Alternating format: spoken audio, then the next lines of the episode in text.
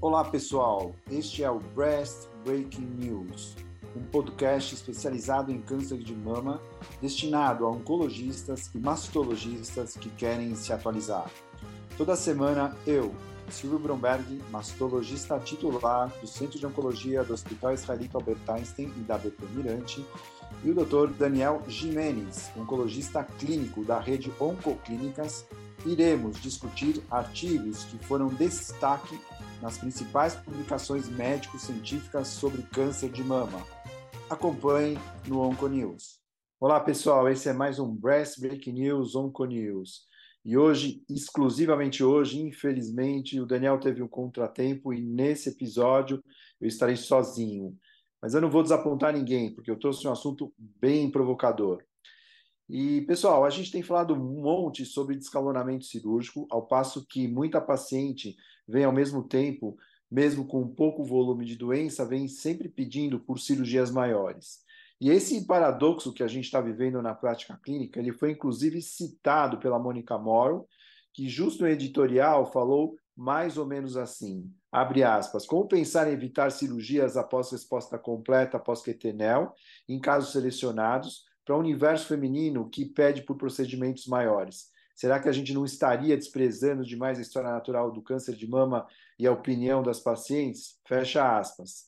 Bom, ainda, pessoal, combinando com essa intenção de compartilhamento de decisões sobre estratégia de tratamento com as pacientes, ou seja, tailorizando o tratamento, que é o que a gente vem fazendo cada vez mais, será que os estudos têm contemplado o lado da paciente, ou seja, qual seria o papel ativo das pacientes em respeito às decisões frente às propostas de tratamentos descalonados? Bom, vocês já ouviram falar em PRO, que é o Patient Reported Outcomes, que são dados coletados diretamente dos pacientes envolvidos nos trials, como sintomas, efeitos adversos, bem-estar e etc., e dados que ajudam a minimizar os desvios do médico observador do estudo. E pensando em escalonamento, o PRO, que é essa, essa análise de, de respostas de dados fornecidos pelas pacientes, são dados importantes para entendermos o processo de decisão, os medos sobre o tratamento oncológico proposto, a análise do tratamento e futuras decisões do ponto de vista do paciente. Quando os resultados oncológicos do estudo não são inferiores ao tratamento padrão já estabelecido, ocorre, claro, o impacto positivo do descalonamento cirúrgico. Agora, pessoas, vou lembrar vocês rapidamente sobre um estudo bombástico que comentamos aqui no, no, no, pod, no podcast no ano passado, que foi um estudo americano, multicêntrico, liderado pelo Henry Curer, da, do MD Anderson, sobre a eliminação do tratamento cirúrgico em caso de tumores triplo negativos e HER2 hiperexpresso, excepcionais respondedores a quetenel. E foi um trial multicêntrico de braço único em sete centros nos Estados Unidos, com mulheres com 40 anos ou mais, com câncer de mama HER2 ou triplo negativo, clinicamente T1, T2 e clinicamente N0, N1 e sem metástase, submetidas a quetenel e que se poderiam apresentar, se fosse ter lesão residual, no entanto, uma lesão residual menor que 2 centímetros. E após o tratamento neoadjuvante, é, faziam, eles faziam no leito tumoral no mínimo 12 cores com agulha de 9 gauges, orientado por imagem, e caso o resultado viesse sem lesão residual, não se fazia o tratamento cirúrgico dessa paciente. E após exclusão, durante o período de 2017 a 2021, eles conseguiram 50 pacientes com idade a partir de 40 anos, é, porém com uma idade média de 62 anos, e uma medida tumoral média de 23 milímetros. Enfim, quando eles fizeram o core, o core identificou é, resposta patológica completa em 62% dos pacientes, e num follow-up médio de dois anos e meio, nenhuma dessas pacientes tiveram recorrências, ou seja, o estudo foi bastante provocativo e foi positivo, mostrando que nesse cenário poderia ser realmente factível você abandonar a cirurgia. Claro, é um estudo inicial bastante provocador. Só que na época, quando a gente comentou esse estudo, é, eu e Daniel falamos bastante sobre a aceitação das pacientes em participar de um trial como esse, uma vez que teriam que realizar exames periódicos, posteriormente, com frequência, exames de imagem, e além do fator biópsia estendida, falsos negativos, etc. Então, pessoal, eu quis acordá-los sobre o descalonamento, porque hoje eu trouxe um artigo publicado na última JAMA Network, liderado pelo grupo da Universidade do Texas, que é um estudo sobre as pacientes que participaram desse trial que eu acabei de explicar. E esse trial ele seguiu um, um protocolo chamado TRAND, que é o Transparent Reporting of Evaluations with No Randomized Designs Guideline. Ou seja, são análises de transparência para entender um pouco o que, que essas pacientes que participaram do trial perceberam e entenderam.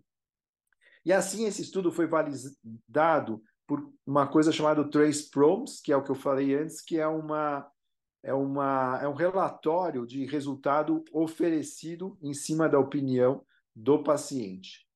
E esses questionários que o paciente dá opinião são instrumentos estandartizados e, quando analisados, eles estabelecem um, de zero, um score de 0 a 100, onde score alto mostra um grande arrependimento, e score baixo indica um conforto sobre a decisão tomada e participação do trial, ou seja, quem tem um score baixo parece que as pacientes gostaram de ter participado do trial. Então, um, um, dos questionários é sobre o arrependimento ou conforto associado à decisão do paciente em participar do estudo. E esse, em inglês, a sigla desse é, questionário era DRS, que é o Decision Regret Scale.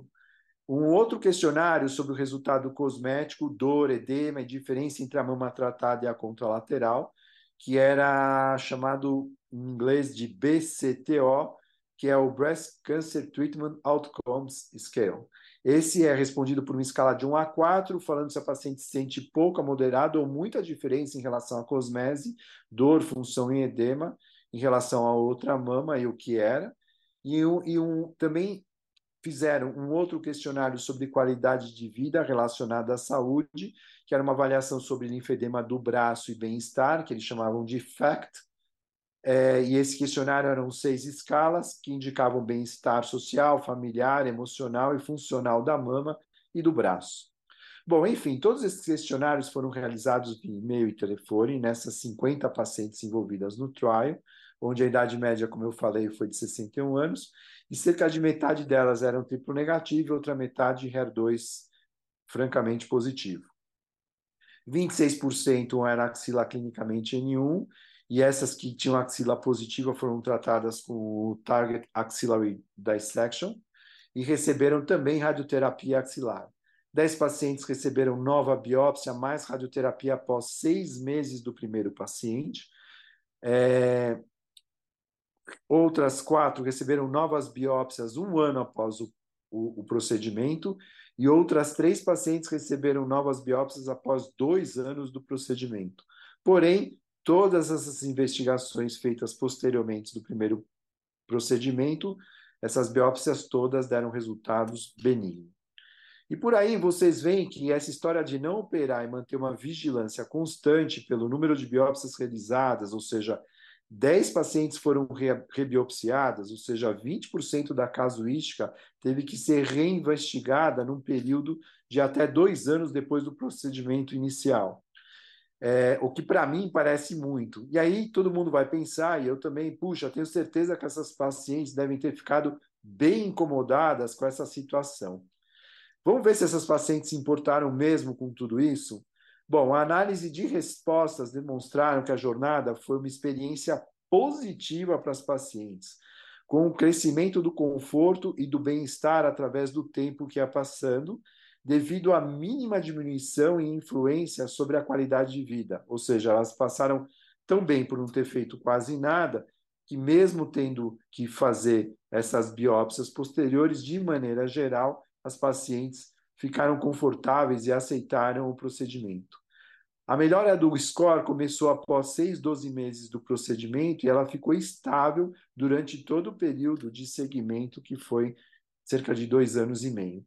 Quanto ao arrependimento da opção por ter optado por essa via de não operar, ou seja, por esse tratamento descalonado, eles viram que o arrependimento aumentou minimamente com o passar do tempo. Em relação ao efeito cosmético, dor, edema local, o score melhorou mesmo só 12 meses, sendo que os resultados foram melhores para as pacientes idosas quando foram comparadas às mais jovens, ou seja, as idosas aceitaram, estavam mais contentes com os resultados das biópsias e das sequelas que isso deixaria do que eventualmente as pacientes mais jovens.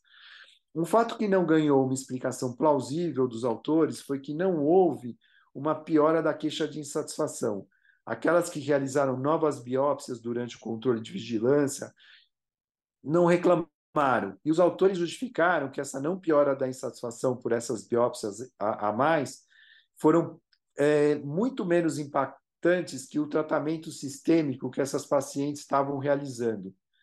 Bom, para mim é, também foi muito estranho esse tipo de observação, porque na minha prática, toda vez que uma paciente necessita de uma nova investigação, seja por COR, por exemplo, por si só gera um enorme estresse à, à, à paciente, e, mas enfim, é o que eles falaram que essas não ficaram estressadas porque tomar o tratamento que elas estavam fazendo posteriormente era muito pior. Enfim, os autores ainda relatam que não houveram incômodos em relação ao tratamento axilar e radioterápico, como linfedema, dor, etc. Ou seja, a abordagem axilar e radioterápica também não impactaram na qualidade de vida de maneira significativa. Ou seja, a paciente não operar a mama e ter que abordar a axila ou, eventualmente, fazer uma radioterapia abrangendo a axila também não influenciou na insatisfação delas. Enfim, de modo geral, houveram discordâncias nas conclusões, onde fica claro que as mais jovens e as afro-americanas tiveram mais queixas e questões que as brancas mais idosas. Enfim, aparentemente, ao contrário do que eu mesmo imaginava, em termos de angústia, insatisfação ou arrependimento por parte das pacientes sobre terem entrado nesse trial, eu estava errado. Ou seja, as pacientes pareceram ter aceito muito bem toda essa ideia de descalonamento. Aliás, são achados que vão de encontro com a aceitação de muitas pacientes que seguem o protocolo de crioablação ou outros procedimentos minimamente invasivos que estão acontecendo em paralelo nos estudos pelo mundo. Resumindo, pessoal, para mim, a paciente, mesmo assinando um termo, o que eu acho? Que ela coloca toda a sua fé na sabedoria e controle do médico proponente a ponto de engajar uma transformação em seu inconsciente através de uma vontade louca, imensa, de que aquele tratamento mínimo vai garantir para ela a mesma ou melhor proteção que um tratamento convencional. Ou seja, ela cria uma fé verdadeira ou não, não sei, porém que dá a ela uma possível certeza de que ela realizou a melhor escolha. Enfim, eu penso isso porque depois que ela entrou no trial e está no segmento, para ela se arrepender, ela teria que mudar de serviço de tratamento e, e desistir. Seria muito mais difícil. Então, eu acho que esse mecanismo de autoenganação ou de nova ou de supercreditação de que aquilo é o melhor, a escolha dela foi sensacional, eu acho que deve ter algum peso. Precisaria de uma avaliação psicológica mais intensa, individual, talvez de cada uma, para a gente ter essa conclusão. Mas, enfim, pessoal, acho que vocês têm que pensar a respeito, porque, às vezes, muitas vezes, para esses tratamentos descalonados, a gente acha que os pacientes é, vão ficar inseguros, mas, pelo que a gente vê, pelo menos nessa pequena amostragem do, desse eh, estudo de eliminação do procedimento cirúrgico mamário, parece que não. Enfim, esse foi o meu recado dessa semana. Fiquem com a gente. Breast Break News está aí para atualizar vocês e ficar botando vocês para pensar sobre os nossos problemas mastológicos do dia a dia. Continue seguindo a gente através do seu streaming de preferência ou do site da Onconews, através do Breast Break News, Onconews, logo verde para quem for no streaming. Abraço, até semana que vem e, se Deus quiser, com o Daniel ao meu lado.